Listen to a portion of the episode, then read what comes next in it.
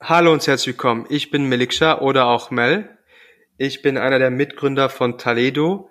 Wir betreiben eine Plattformlösung für das Recruiting von digitalen und medizinischen Rollen. Heute zu Gast bei mir Veronika Riedale von Demodesk. Was macht Demodesk? Es ist äh, Demodesk eine Screensharing-Plattform für Online-Verkaufsgespräche und virtuelle Meetings. Aber am besten erzählt Veronika selbst. Herzlich willkommen. Äh, wer bist du und was machst du? Ich bin, wie du gesagt hast, Gründerin von Demodesk. Wir haben die Company vor drei Jahren gegründet. Ich zusammen mit ähm, Alex, mein Mitgründer, haben in München angefangen, sind dann nach San Francisco gegangen, haben Y Combinator mitgemacht und gerade unsere Series A geraced, über 8 Millionen Dollar. Was wir machen ist, ähm, wir bauen das erste intelligente Online-Meeting-Tool für Sales-Teams. Das heißt, in Zukunft, wenn du mit deinem Kunden über Computer sprichst, nimmst du kein Tool mehr wie Zoom, Google Meet oder GoToMeeting, sondern Demodesk ist the way to go. Warum? Mhm. Weil wir eine einzigartige Screensharing-Technologie entwickelt haben, die virtuelle Displays benutzt und nicht mehr deinen lokalen Desktop teilt wie traditionelle Tools. Deshalb können wir Sales Reps und Sales Teams dabei helfen, automatisch den richtigen Content zu laden, also das richtige Playbook im Meeting, ohne dass der Kunde es sieht, also wie eine Art hm. Head-Up-Display.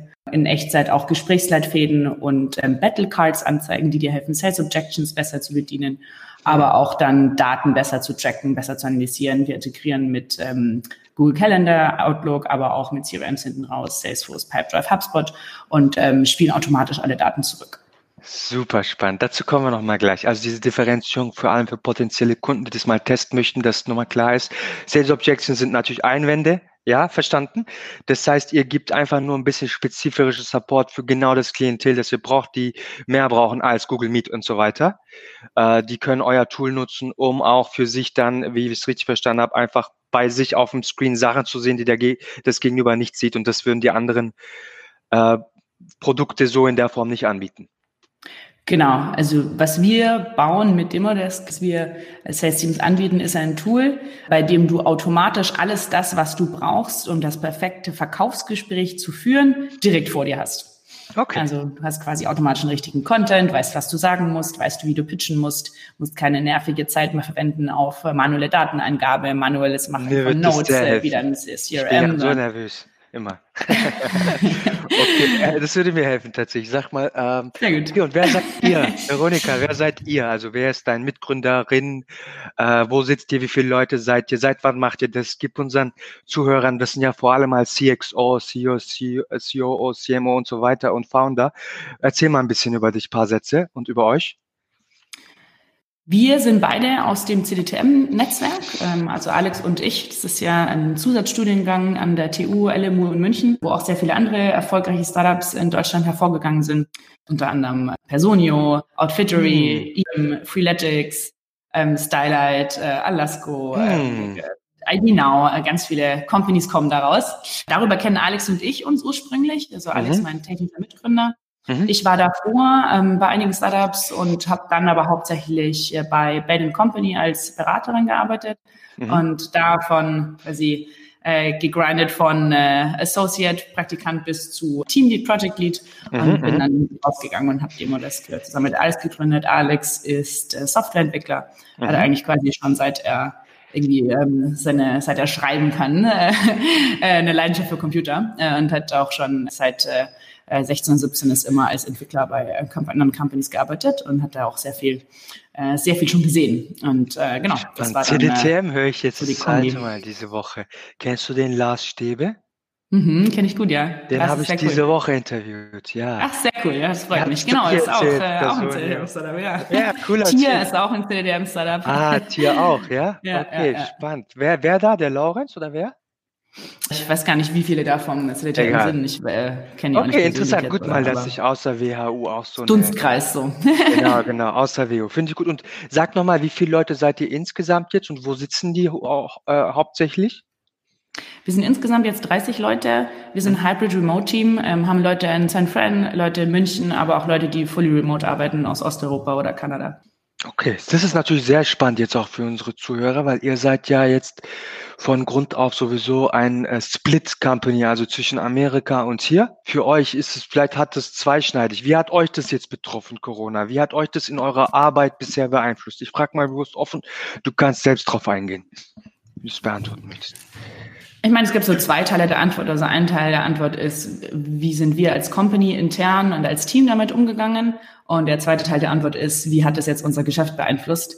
Ähm, Im ersten Teil anzufangen, ähm, wir als Company waren ja davor schon, wie gesagt, Hybrid Remote. Ich war ähm, letztes Jahr wahrscheinlich 30 Prozent meiner Zeit sowieso in San Francisco. Und Alex ist eigentlich auch rübergezogen am 1. Januar. Also war ich dann quasi voll dort. Ist jetzt dann Mitte März wieder zurück, weil es ist kein Office auf in San Francisco oder generell in den USA und du kannst auch niemanden persönlich treffen. Deswegen gibt es keinen Mehrwert dort zu sein. Aber deswegen waren wir schon von Anfang an an, an dieses Hybrid Remote Setting gewöhnt, auch mit unterschiedlichen Zeitzonen.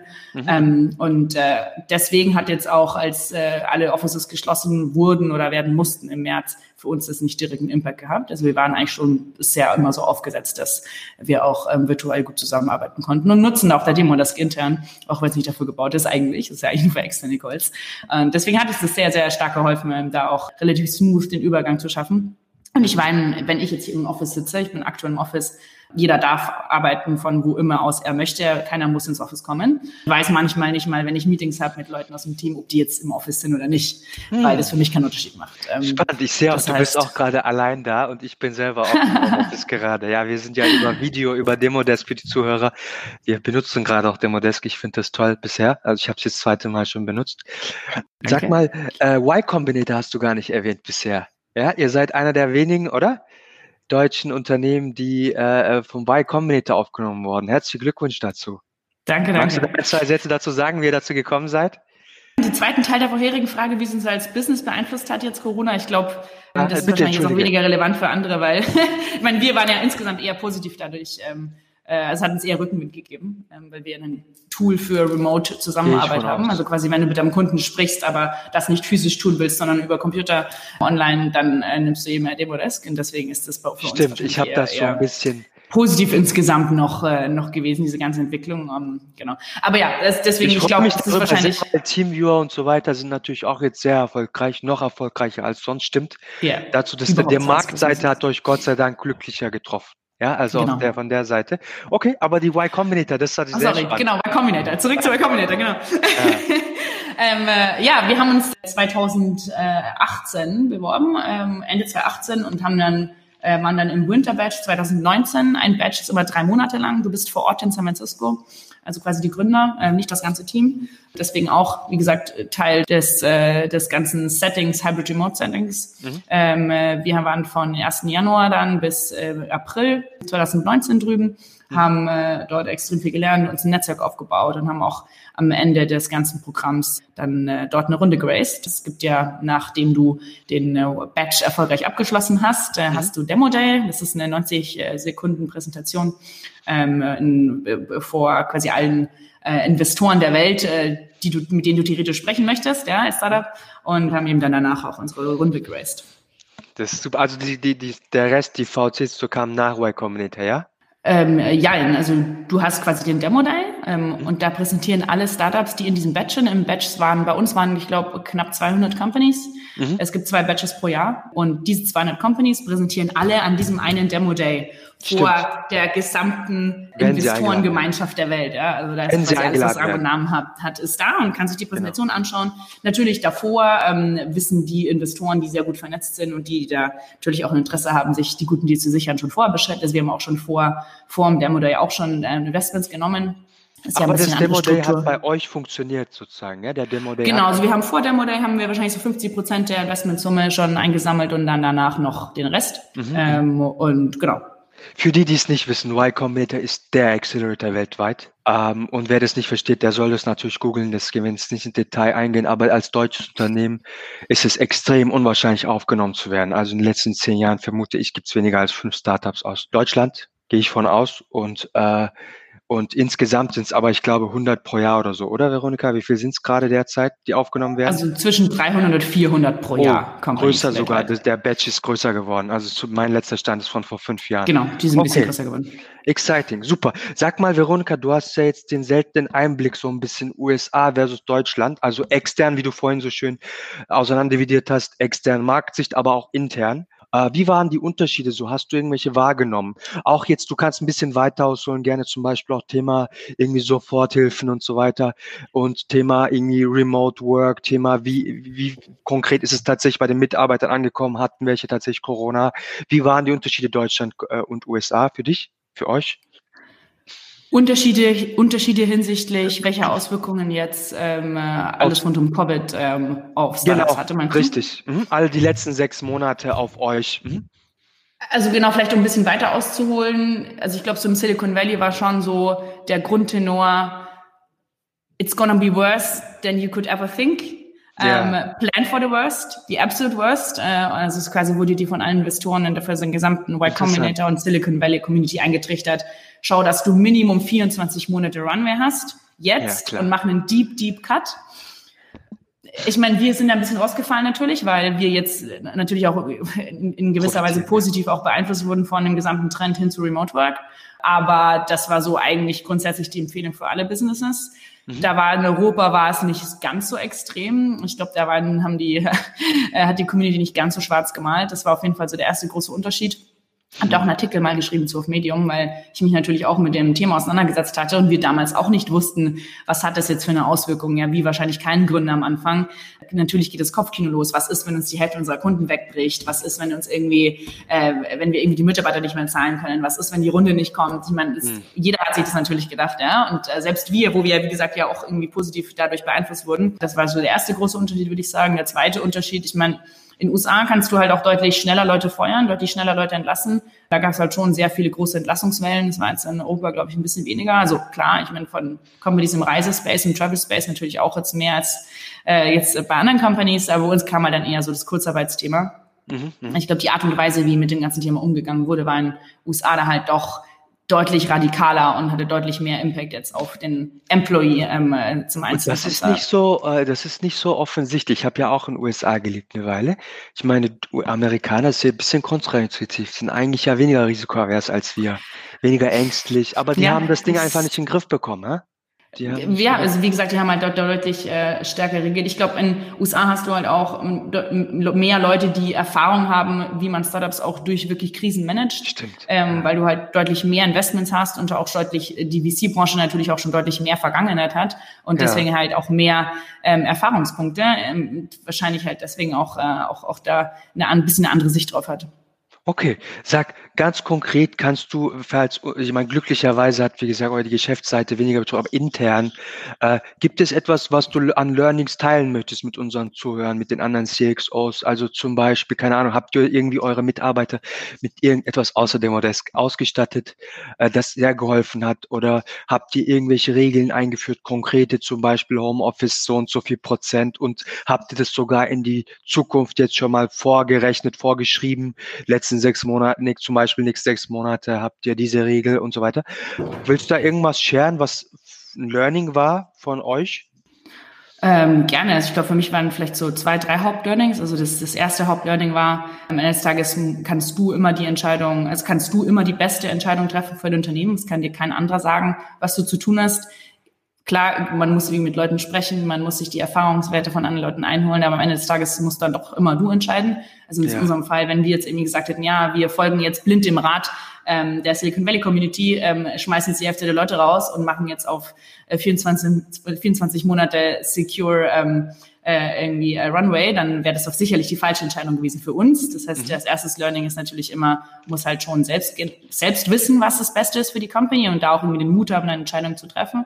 Zweites Learning, glaube ich, vor allem mit dem gesamten Hybrid Remote Setting hast du auch sehr, sehr viele Vorteile. Also ich glaube, du hast viel mehr Zugang zu Talent. Wenn du dich von Anfang an halt auch als Hybrid Remote Company oder auch vielleicht Full Remote Company wie jetzt äh, GitLab ist ein sehr erfolgreiches Beispiel. Die waren schon immer Full Remote oder auch Twitter hat er jetzt auch zu Full Remote umgeschaltet. Und gibt es auch noch mehr andere erfolgreiche Beispiele. Mhm. Ähm, hast du halt auch die Möglichkeit, viel bessere Talente einzustellen, weil du dann nicht auf eine bestimmte Stadt begrenzt bist oder auf ein bestimmtes Land. Stimmt. Ähm, und deswegen, je mehr man dieses Setting jetzt auch bewusst schafft und jetzt ist mehr als, als, als je zuvor natürlich auch die Möglichkeit und die Bereitschaft dazu da, so ein Setting zu schaffen, denke ich, desto, desto besser kann man es auch nutzen für sich als Company. Hast du Office abgebaut? Office Space nehmen. Ich meine, unser Office war eh zu groß für uns, ähm, aber äh, ich plane jetzt auch nicht Office Space aufzubauen. Also wir planen, wenn überhaupt, Leute remote einzustellen, vielleicht irgendwo anders wie in den USA als nochmal ein Office. Aber ich hatte gefragt, abgebaut, abgebaut. Abgebaut, nein, nein, nein. Ah, okay, interessant. Mein Gedanke ist halt einfach so High-Level-Daumenregel. Du hast ein Drittel Auslastung, dafür hast du aber dreimal so viel Bedarf, weil die Leute dürfen ja nicht aufeinander sitzen. Das heißt, genau. die Leute werden wahrscheinlich ihre Offices halten, auch wenn sie nicht ausgelastet sind. Hä? Ich weiß jetzt nicht, ob da wir jetzt irgendwie das beste Beispiel sind, weil wir sind ja noch klein, ich meine, wir sind 30 Leute. Ja. Aber also jetzt auch von anderen Companies und von anderen befreundeten Gründern hat jetzt keiner, also zumindestens außer vielleicht gut Travel Startups oder Travel Companies, das ist vielleicht ja. jetzt ein bisschen ausgenommen von. Ja. Ähm, aber ansonsten hat auch keiner jetzt äh, Office Space abgegeben, sondern ganz im Gegenteil, es ist eher halt äh, noch mal ein bisschen schwieriger, die Leute im Office überhaupt unterzubringen, weil du halt die Abstände einhalten musst. Eben, das meinte ich. Sag mal, äh, habt ihr irgendetwas ein Learning so für das Homeoffice der Mitarbeiter in Deutschland oder in Amerika? Habt ihr irgendeine äh, Ausstattung, irgendetwas mitgegeben, irgendein Learning? Weil wie gesagt, das Homeoffice ist ja für die meisten CXOs unter uns neu. Ich hatte zum Beispiel vorher kein Homeoffice meiner Mitarbeiter. Gab es auch einige Learnings. Hattet ihr ein konkretes noch? Ich bohre da jetzt ein bisschen tiefer. Gibt es irgendwas, was die Leute lernen, lernen können? Also Beispiel, ich habe nachgedacht, kann man die ausrüsten, ausstatten? Kann man irgendwie tatsächlich bei den Urlaubsregelungen irgendwas ändern? Da sind wir noch early. Was hattet ihr für Learnings? Also bei uns ist es eh ziemlich flexibel. Wenn jemand sagt, hey, er braucht ein neues Headset oder er braucht einen Bildschirm oder was auch immer, dann bekommt er das. Also wir sind da, glaube ich, äh, generell auch eher entspannter, weil uns das sehr wichtig ist, dass die Mitarbeiter ein gutes Setting haben und happy sind, egal wo sie sitzen. Ja. Und auch der davor Homeoffice jetzt bei uns jetzt nicht die Ausnahme war. Ja. Ähm, ich glaube, was, was schon noch irgendwie wichtig ist, ähm, da den Leuten das auch zu kommunizieren. Hey, wenn ihr was braucht, dann sagt Bescheid. Wenn wir euch helfen können, sagt Bescheid. Mhm. Äh, aber ansonsten hatten wir da jetzt, glaube ich, nicht, nicht groß andere Regeln als jetzt hier irgendwie im, im, im, im Büro. Okay.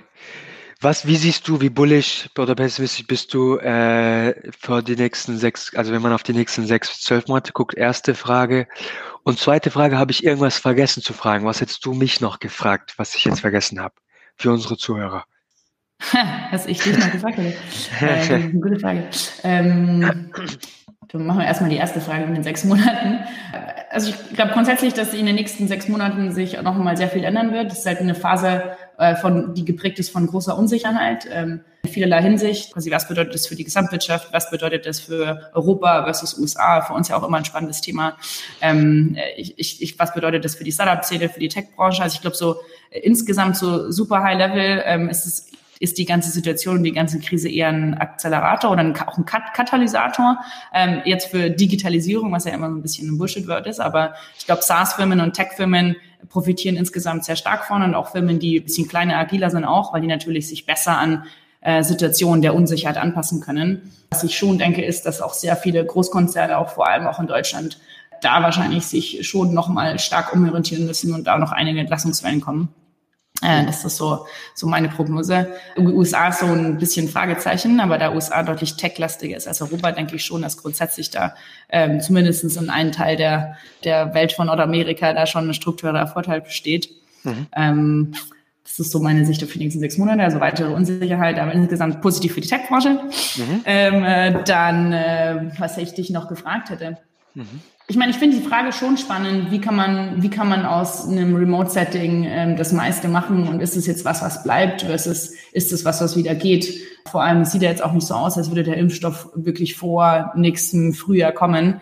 Äh, deswegen ist es halt schon was, was mit was wir wahrscheinlich auch, auch langfristig leben müssen. Ich weiß, weiß nicht, wie es bei dir ist, aber wenn ich in den Supermarkt gehe und die Maske aufhab, dann ist es für mich schon so normal. Ich kann es mir gar nicht mehr vorstellen, äh, hm. nicht die Maske zu tragen. Weiß nicht, ist ja. das was, was bleiben wird? Was bedeutet das dann auch insgesamt für unser Zusammenleben? Was gibt es noch andere Formen, wie sich unser Zusammenleben ändert? Ich glaube, sowas sind sind auch sehr, sehr spannende Fragen, äh, wo man wahrscheinlich sicherlich nochmal eine separate Episode zu machen ja, könnte. Definitiv. Okay, danke dir. Sag mal, wenn die Zuhörer äh, dich unterstützen möchten, wo können sie dich unterstützen? Also sei denkbreiter, zum Beispiel, keine Ahnung, such dir bestimmte Leute irgendwo oder gibt es irgendetwas, was du sharen möchtest? Wenn jemand dich aus, dem, aus unserer Zuhörerschaft sympathisch findet, wie können die euch erreichen? Wie können die euch testen? Wie können die äh, euch anderweitig unterstützen, als, außer als nur als Kunde? Äh, frag gerne, nutzt das jetzt für dich. Ähm, ja, zwei Dinge. Also einerseits natürlich sind wir immer interessiert an, an Neukunden. Ja, also wenn jemand äh, seine Sales-Prozesse äh, optimieren möchte oder sich vorstellen kann, dass äh, vor allem Inside Sales mit unserem Tool da deutlich effizienter laufen könnte, würde mich das sehr, sehr freuen, wenn ihr uns mal ausprobiert. Man kann einfach ein Free Trial machen auf der Webseite, sich einfach nur anmelden. Sieben Tage ohne Kreditkarte, aber natürlich geben wir auch äh, gerne Demo, wenn gewünscht. Das ist das Erste. Das Zweite, wir suchen äh, immer gute Leute. Aktuell ähm, suchen wir besonders jemand, der Finance bei uns aufbaut, also ein Finance Lead, Head of Finance, ähm, dann aber auch ähm, Head of Marketing. Also wir suchen jemanden, der international äh, Marketing bei uns aufbaut, weil unsere aktuelle Head of Marketing geht. Ähm, die äh, geht zurück in ihre Familienfirma nach Portugal, muss quasi da antreten. Ähm, und äh, deswegen suchen wir da jemanden. Wenn, äh, Jemand in München, oder? Sagt es bitte dazu. Äh, da kann auch remote sein, muss nicht hm. in München sein. Ähm, optimalerweise jemand, der auch für eine amerikanische SaaS-Company gearbeitet hat zuvor. Also wir brauchen auf jeden Fall jemand, der da sowohl Europa als auch USA abdecken kann und da Erfahrung hat äh, und haben da auch einen äh, amerikanischen Anspruch, äh, jetzt mal sozusagen. Äh, okay. Genau, und ansonsten auch immer gute Entwickler, wir suchen Designer. Was habt ihr für Text-Stacks? Text-Stacks? Ähm, äh, boah, wir nutzen verschiedenes, ähm, äh, hauptsächlich Ruby und Rails im Backend. Unsere ganze Serverinfrastruktur ist auf Kubernetes aufgesetzt. Ähm, Das ist relativ advanced und ähm, Frontend Vue.js. Und Tech ist auch remote im Zweifel, ja? Genau, das sowieso. Das und wie kann man egal. euch erreichen? Über LinkedIn einfach mich direkt kontaktieren oder aber auch über E-Mail veronika.demodes.com. Genau, wenn ihr nicht erreicht, schreibt mir bitte Martha, Emil, Ludwig, Mel at Toledo.com. Bitte nur ernsthafte Anfragen, keine Werbung, kein Scheiß, bitte, ja? So, okay. nee, aber vielleicht noch eine letzte Sache. Also wenn ich, ja, ähm, was, was, du hattest ja auch anfangs ähm, Unterschiede USA versus Deutschland angesprochen. Ja. Äh, was in USA oder vor allem Silicon Valley halt da ähm, extrem äh, gut funktioniert oder ein Grund auch, warum da so viele erfolgreiche Companies auch daraus hervorgehen. Wahrscheinlich auch ein Grund, warum viele Companies aus dem CDTM und aus dem Y Combinator hervorgehen, ist also dieser ganze Netzwerkaspekt. Deswegen denke ich, je mehr wir uns gegenseitig helfen ähm, als Gründer-Community, desto besser. Deswegen, wenn ich irgendwem helfen kann oder äh, vielleicht nicht jetzt, aber vielleicht in Zukunft mit was auch immer, dann äh, bin ich da auch irgendwie gerne bereit, so, so sofern es natürlich im Rahmen bleibt. Also wenn, wenn da irgendwas ist, wo ich helfen kann, äh, mache ich immer super gerne. Sehr appreciated. Dankeschön, Veronika. Habe ich sonst noch was vergessen? Hättest du noch ähm, irgendwas gefragt? Ich weiß nicht, was, was, äh, was gibt es noch, was du loswerden möchtest? ich bin sehr zufrieden. Ich danke dir. Dieser Einblick hat schon gereicht. Ich glaube, wir bleiben. Also interessant war für mich noch unser Anfangs für die Zuhörer. Bevor wir angefangen haben, hatten wir kurz Diskussion, weil Demodesk ist ja auch also Screensharing und Video. Und ich habe überlegt, ob wir das über Video machen. Und wir hatten eine kurze Diskussion, Podcast fürs Video. Wenn ihr dazu eine Meinung habt, sagt gerne. Wir werden es wahrscheinlich nur als Podcast dann äh, tatsächlich ausstrahlen. Eure Meinung appreciated. Danke dir vielmals, Veronika. Danke dir. Hat Spaß gemacht.